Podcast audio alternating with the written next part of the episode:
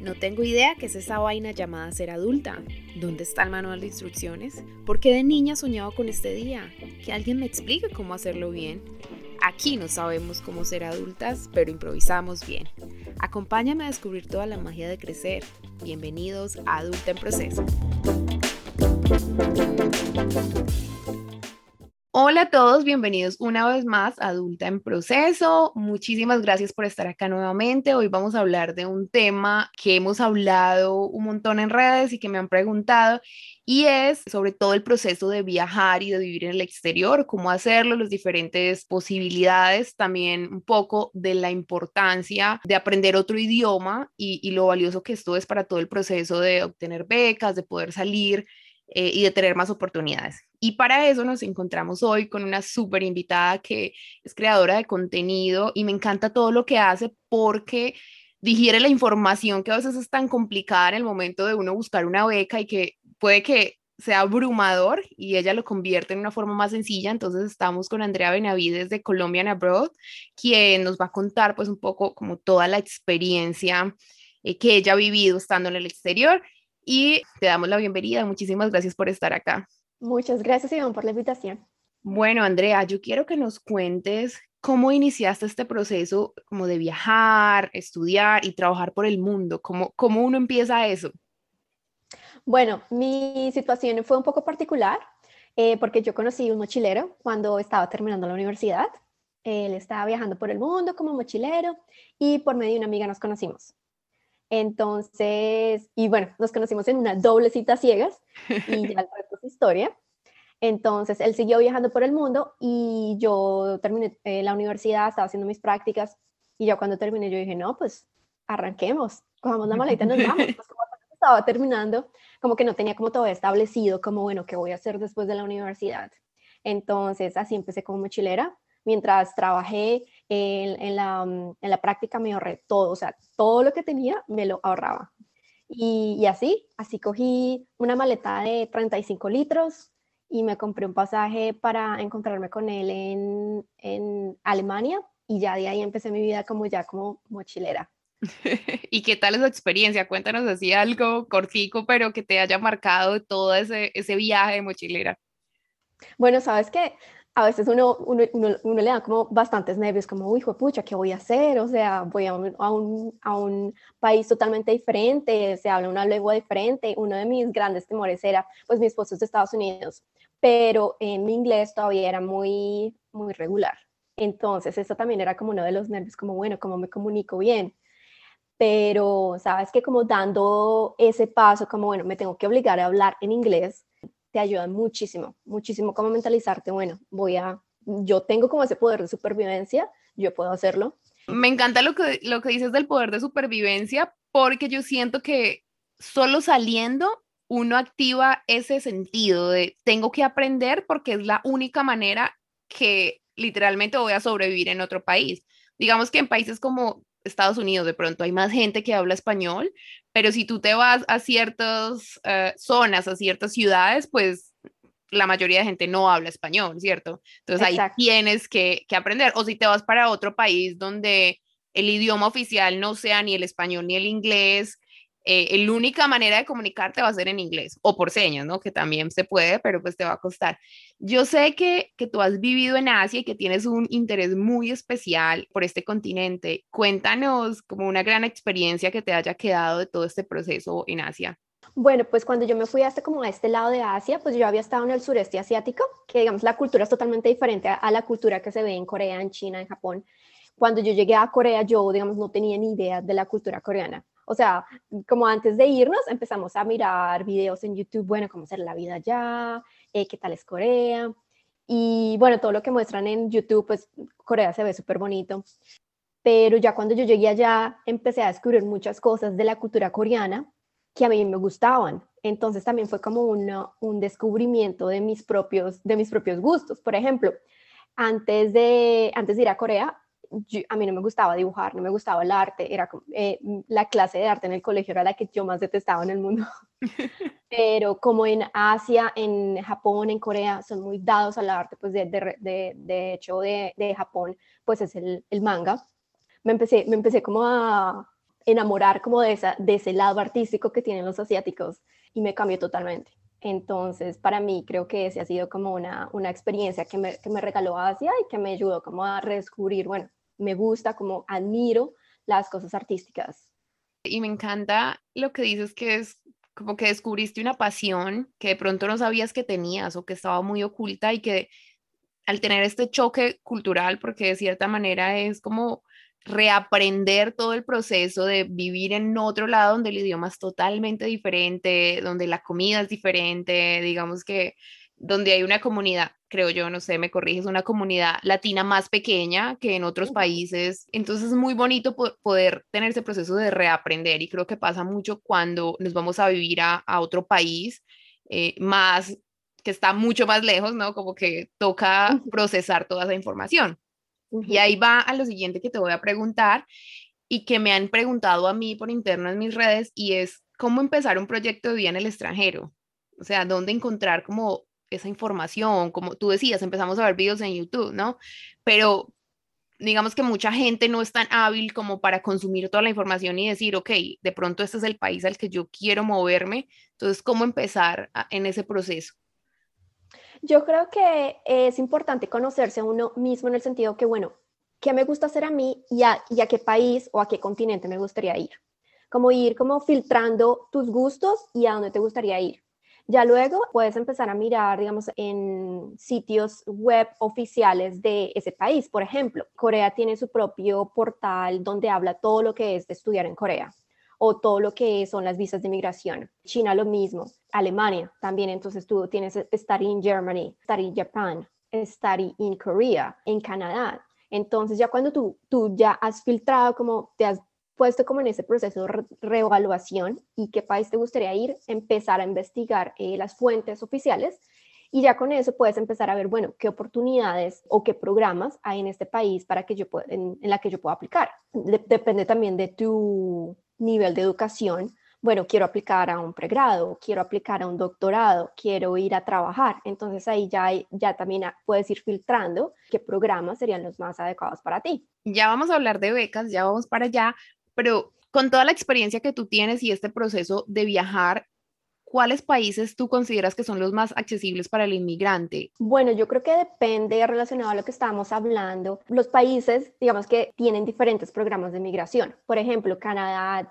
tengo entendido que ellos tienen un programa de puntos. Entonces, entre más educación tengas, más preparado tú estés, más oportunidades tienes de ir a vivirte a Canadá, porque ellos lo que quieren es reclutar como personas que tengan un cierto nivel de educación, cierto nivel de experiencia. Hay, por ejemplo, en Estados Unidos, el, el sistema que ellos tienen es, por ejemplo, el de la lotería. Entonces hay una visa que ellos dan como de diversidad cultural, algo así, y es de lotería, y tú puedes eh, inscribirte y ver a ver, eh, dependiendo de, de, los requerimientos y lo que tú tengas, pues podrías quedar seleccionada. O, por ejemplo, tengo entendido que en otros países de Europa hay unas visas de emprendimiento. Entonces, si, digamos, tú tienes como ese, voy a emprender o tienes ya un emprendimiento, vas a generar, digamos, empleo dentro del país, podrías también irte por esa vía de emprendimiento. Entonces, creo que depende también de, de, de tu preparación, de tus preferencias y de lo que tú pienses hacer yéndote a otro, a otro país. Y ahora sí, volvamos al tema de las becas, que yo sé que eres muy fuerte con toda esa información. Voy a contar acá que gracias Andrea, yo apliqué a una beca en Corea porque ella estaba compartiendo toda la información y digamos que era uno de mis planes antes de mudarme a Estados Unidos y de empezar a estudiar otra cosa acá, pero yo apliqué y mandé todos los papeles, no pasé desafortunadamente, pero fue muy valiosa toda la información que me aportaste en mi proceso en ese momento y por eso te quiero preguntar ¿cómo uno se puede ganar una beca total o parcial para estudiar en otro país? Digamos que en este caso era Corea el, ejemplo que yo estoy contando, pero en general yo sé que tú ayudas a mucha gente en ese proceso. Igual como eh, lo que te estaba diciendo, bueno, don, empezar con un proceso de revaluación. ¿A, ¿A qué país me gustaría ir? ¿Qué becas existen en este, en este país? ¿Qué, ¿Qué requerimientos hay? Y de ahí cómo empezar a prepararte. Bueno, tengo que preparar el inglés, por ejemplo. El inglés es una, una cosa que te recomiendo tener, pero, o sea, la base, porque con eso vas a tener la puerta abierta para aplicar a un montón de becas, pues fuera de Latinoamérica, fuera de España, pero si quieres ir a otros países de, Asia, de Europa, Australia, vas a necesitar el inglés. Inclusive algunos, la mayoría te piden que certifiques ese nivel de inglés. El nivel más común para que tú puedas aplicar es un nivel B2, que es un nivel, nivel intermedio alto. Entonces, con este nivel intermedio alto, pues significa que ya puedes tener como una conversación fluida socialmente. Entonces, es muy importante como que le metas como todo el juicio, todo el empeño a aprender inglés antes de, de pensar en irte al exterior, especialmente si quieres aplicar una beca. Lo otro también que es recomendable es que te enfoques en tomar o hacer actividades extracurriculares que aporten o que muestren tu interés por la carrera o por la maestría que tú vayas a, estudiar. Por ejemplo, una cosa eh, en Corea que te puede ayudar muchísimo a ganar una beca es demostrar tu interés en Corea. Entonces, bueno, puedes ser muy buen estudiante, pero no sabes, no sabes nada de coreano, por ejemplo, o no tienes ni idea de la cultura coreana, o no, no has tenido como un, un, empeño en que, bueno, voy a aprender de la cultura coreana, y has tomado clases de, no sé, de taekwondo, que el taekwondo es de Corea, o has tomado clases de algo que te involucre como con la cultura coreana, que demuestre como esa, ese interés que tú tienes por no solo la carrera, sino por el país, eso te puede ayudar mucho. O por ejemplo, si vas, si quieres ir a Francia, demostrar ese interés que tienes por aprender el idioma, por aprender la cultura. Y ya si eh, la carrera que tú quieres en Francia es, por ejemplo, de antropología, entonces demostrar como has hecho voluntariados en, en algo que tenga que ver con antropología, has hecho alguna alguna otra actividad extracurricular o has trabajado en algo relacionado a esa carrera, eso te va a sumar muchos puntos y te va a dejar más preparada para aplicar y ganarte la beca. Y esto, yo, ahorita que dices como hablar sobre la cultura del país al que vas, cuando yo estaba aplicando a la beca de Corea, me acuerdo, yo estudié en un colegio japonés, no me preguntas por qué, no sé, mis papás me metieron a un colegio japonés y estudié ahí casi pues todo el colegio. Entonces yo estudiaba karate, eh, taekwondo y japonés, ¿no? Esas eran como, digamos, las materias extras que el colegio aportaba. Y entonces en el ensayo que te piden presentar, pues yo mencioné eso. Creo que sumó puntos, no sé, pero entonces hay un tip también, como que, no sé, si han ido a escuelas, como mi caso, por ejemplo, entonces yo lo mencioné, lo mencionaba muy específico, que estaba interesada en la cultura asiática, porque obviamente estudió en un colegio netamente japonés, pero pues igual están cerquitas, entonces relacionar como lo que tengas, eh, así no sea exactamente sobre el país, pero, pero algo que esté cercano y que ellos puedan entenderlo. Exacto. Y ya luego de pasar como del proceso de pensar dónde quieres ir, cuéntanos un poco, tú que tienes conocimiento de esto, qué becas hay vigentes ahora. Digamos que si yo quiero aplicar en este momento o en los próximos meses, ¿en qué debería enfocarme o qué becas están vigentes a mitad de año? Bueno, ahorita ah, está abierta la beca más prestigiosa de Estados Unidos, que es la Fulbright. Está solamente para posgrados. Y una cualidad que esta, mm, esta beca tiene es que te pagan todo, o sea, es súper, súper generosa, te pagan todo, pero la idea es que tú vuelvas a Colombia y apliques todo eso que has aprendido en, tu país, que le devuelvas al país. Hay otro programa que está abierto ahorita, es el programa de idiomas de Colfuturo. Digamos que no es una beca total, sino es más que todo como un descuento. Entonces tú tienes la oportunidad de ir a estudiar ya sea inglés, francés o alemán a universidades de, de todo el mundo y puedes ir con un descuento de hasta el 55% de descuento. Entonces también puedes eh, aplicar un programa de descuento o de una beca parcial, por decirlo así. Y ¿Cuándo, ¿Cuándo es ese momento que uno debería estar preparado y listo para empezar a aplicar? Las becas más que todo abren, pues la mayoría de becas abren entre febrero y marzo, abril, y también en más o menos como agosto, septiembre, octubre. Yo me gané una beca de la Fundación Carolina yo pues me gané solo el, como el curso de verano, pero también eran becas muy generosas que en mi caso me pagaron pues tiquetes, eh, parte de la alimentación y el curso completo para estar allá durante un mes. Y también era alrededor, creo que abren de enero a marzo. y, y bueno, ya después de eso empiezas como el proceso. Entonces también estar muy atentas.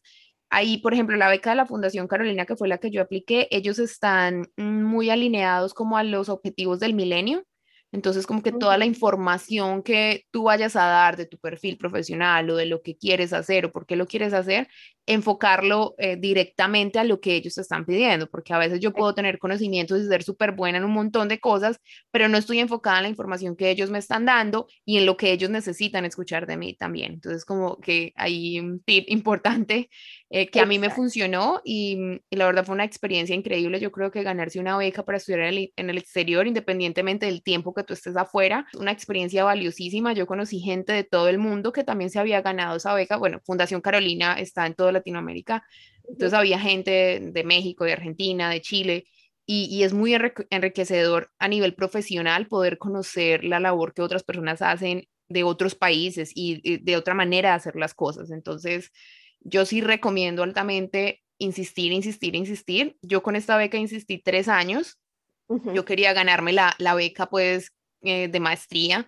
No lo logré y pues ya después iba, iba a ser muy difícil porque cuando yo hablaba con ellos ya me decían, ya te dimos una beca, puedes seguir aplicando igual, pero pues ya, ya no vas a estar con la lista de, en los primeros puestos. Y a esto, antes de pasar al otro tema, también quería decir que es muy importante tener un buen puntaje académico durante la universidad, ¿no? Como eh, tener buenas notas, estar en grupos de investigación, en actividades extracurriculares, como tú decías, artísticas, y lo que tú quieres es hacer una beca una, o obtener una beca en artes o en teatro, bueno, qué sé yo buscar el tipo de actividades que la universidad ofrece, que eso también luego te va a servir para obtener mejores resultados y, mejores, y mejor puntaje pues en las becas que estás aplicando. Tienes toda la razón en todo lo que has dicho. Quiero reforzar el punto que decías que alinear, o sea, alinear, digamos, tu aplicación con lo que ellos estás buscando, porque, bueno, a la final, bueno, tú quieres ir a estudiar, digamos, con una beca, pero ellos tienen también como su perfil, el perfil de candidato que ellos quieren, pues, dar la beca.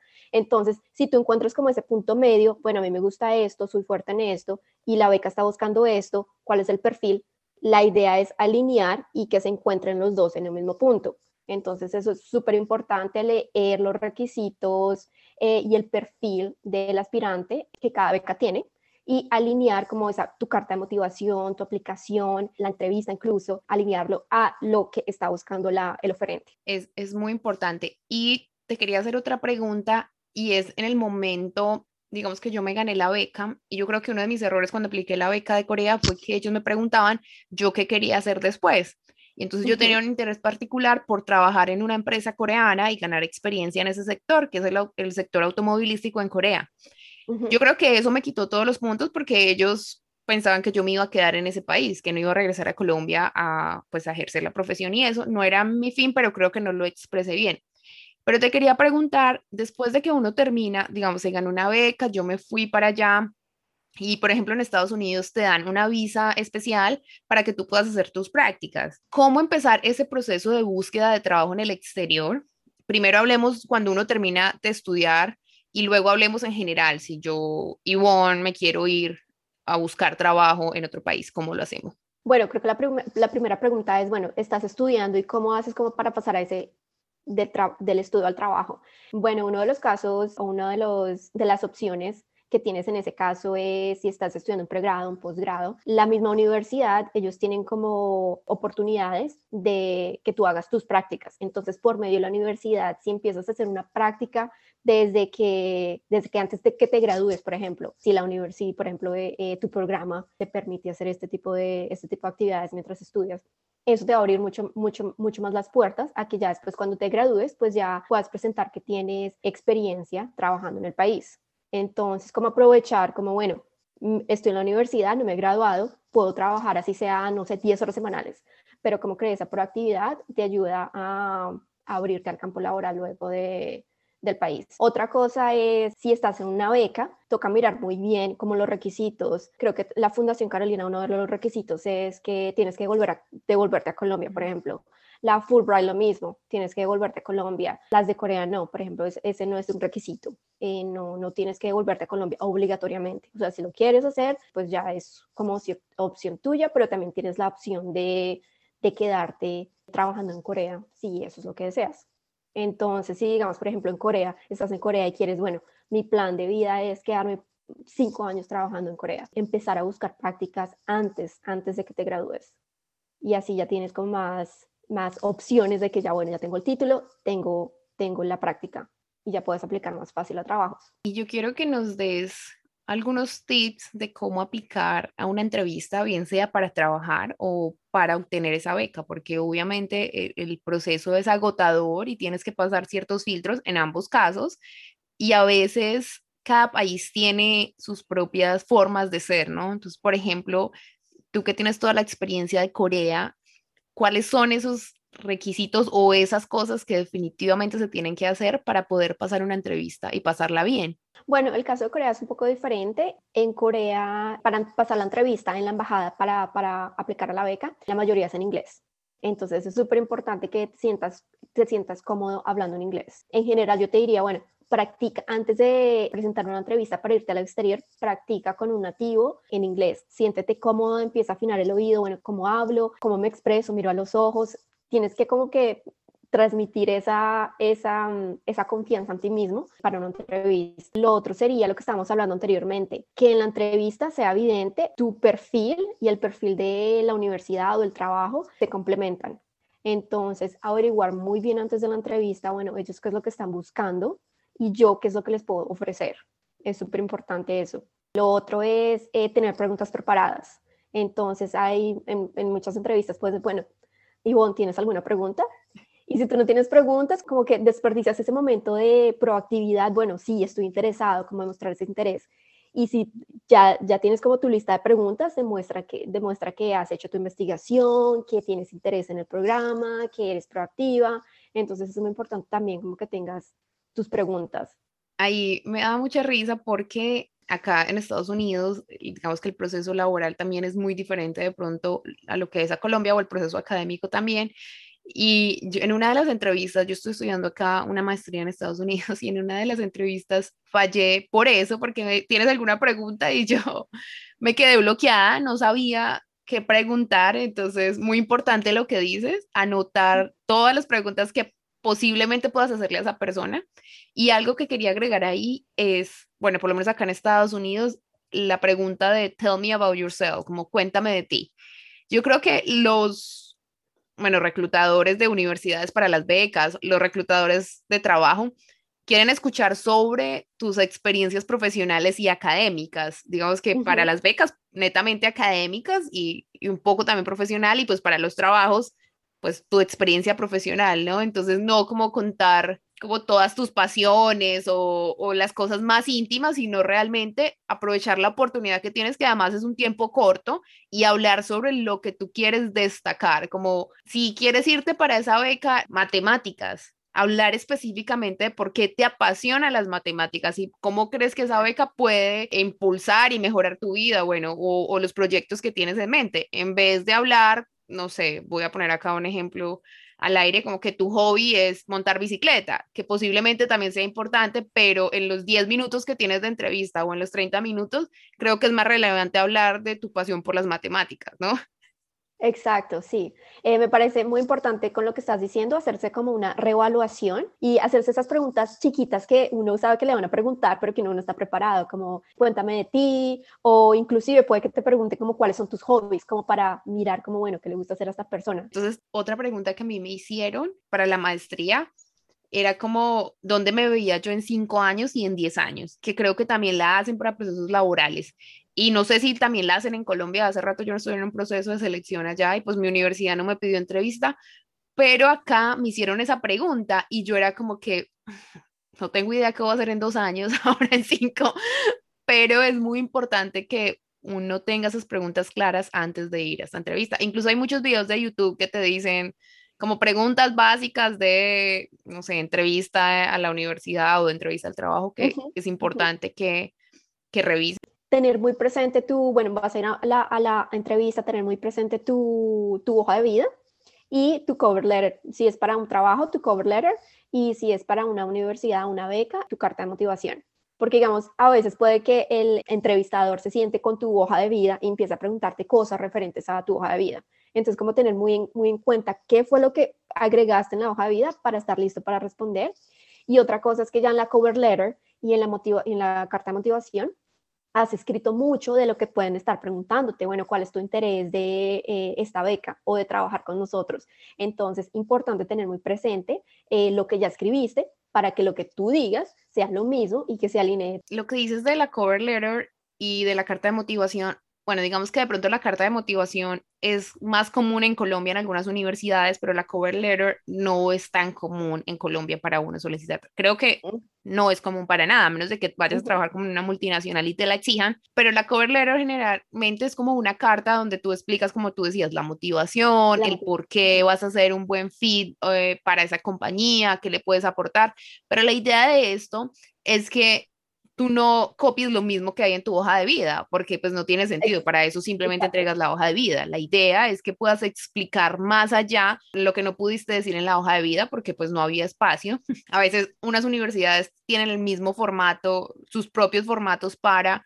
hoja de vida, igual algunas empresas donde tú tienes que ir online y escribirte, es muy común acá en Estados Unidos y creo que en Colombia también ya lo aplican en muchos procesos de selección, pero en verdad que es muy importante que aprendan a hacer cover letters y eh, las cartas de motivación, porque creo que ahí está un gran puntaje para poder obtener eso que tanto uno desea. Exacto, es como tu, tu única oportunidad como de hablarle, digamos, directamente al oferente.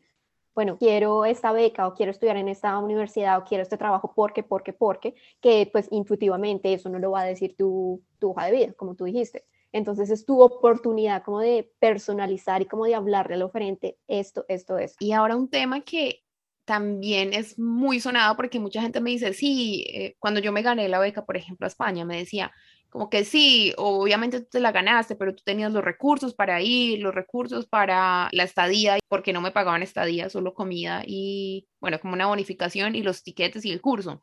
Entonces yo te quiero preguntar, ¿cuánto dinero se necesita como base para poder inmigrar a otro país, sea como estudiante o sea en proyecto de vida, que yo me quiera ir, por ejemplo, para Canadá, que tiene más opciones abiertas para familias? Bueno, pues mira que eso depende, digamos que no hay como un, un, monto específico que yo te diga, bueno, este monto es el que tienes que tener. O sea, entre más tengas, pues obviamente va a ser mucho mejor, pero también va a depender del programa al que tú estés aplicando. Por ejemplo, la visa de vacaciones y trabajo en Francia requiere que tú tengas un mínimo de 2.500 euros en tu cuenta bancaria. ¿Y por qué? Porque te piden eso. Porque pues tú cuando llegues allá, pues vas tienes que presentar una garantía de que no vas a vivir en la calle, que vas a tener como, como pagar tu, tu, tu hospedaje, tu, tu, alimentación. Por ejemplo, en Corea, si vas a estudiar, si vas como estudiante de coreano, tienes también que presentar una, una suma de dinero.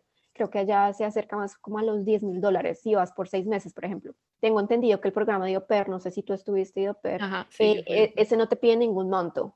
No te pide, eh, pero si eres estudiante, sí te pide también tener como mínimo 10 mil dólares en la cuenta, dependiendo del programa al que vas a acceder. Digamos que si es solo un curso de inglés, eh, son como 10 mil dólares o 12 mil, pero si es una maestría o algo más, creo que son como 20 mil dólares como mínimo, dependiendo del programa, pero es en general entre 10 mil y 20 mil dólares para la F1, que es la de estudiante.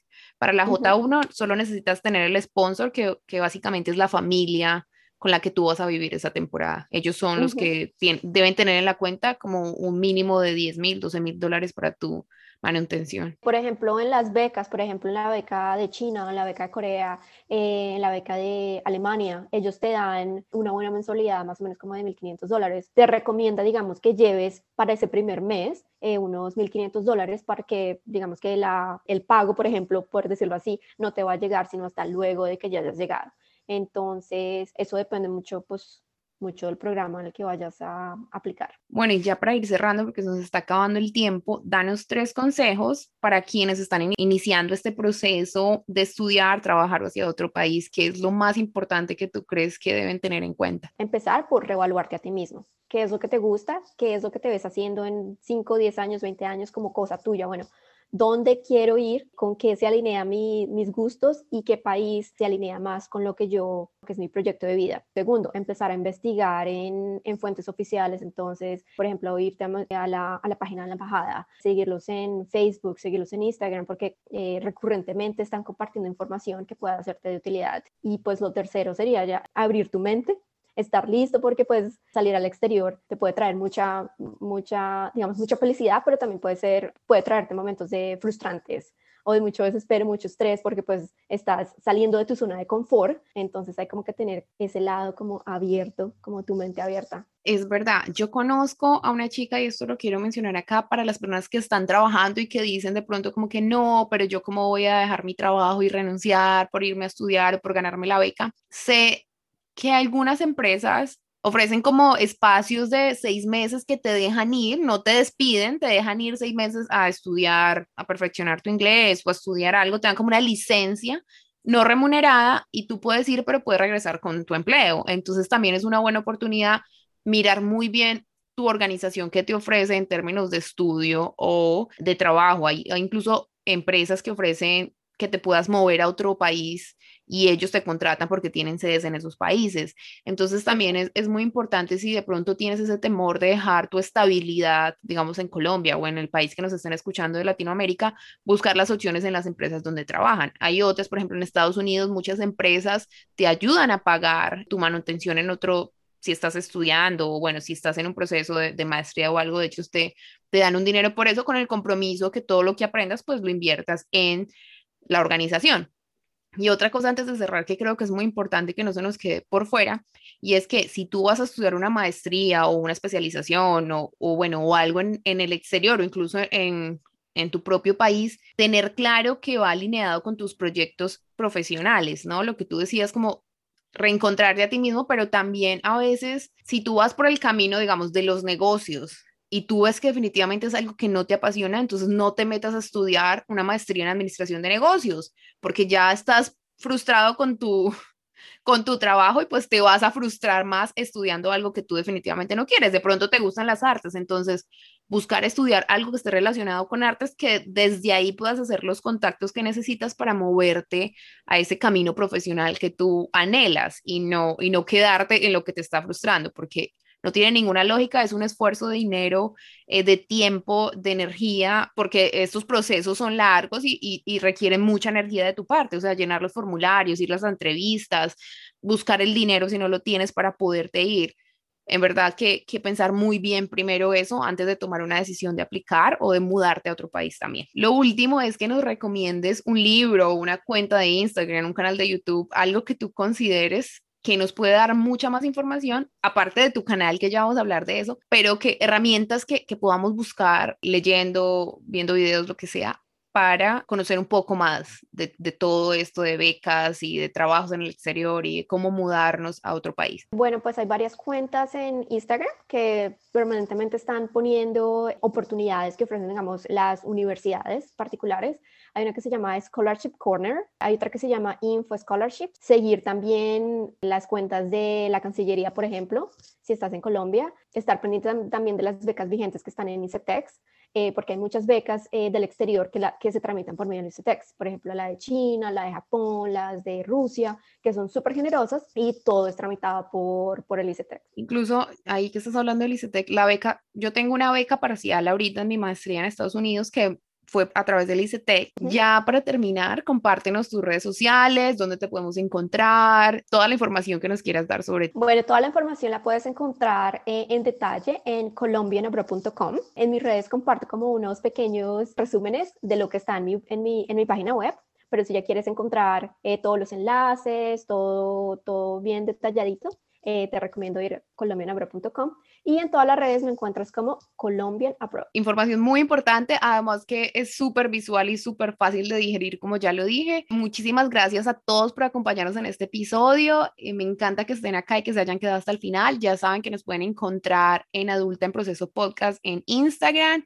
y en mis redes personales Ivonne Valencia M. Nos escuchamos pronto. Muchas gracias Andrea y adiós. Gracias por la invitación Ivonne, un gusto.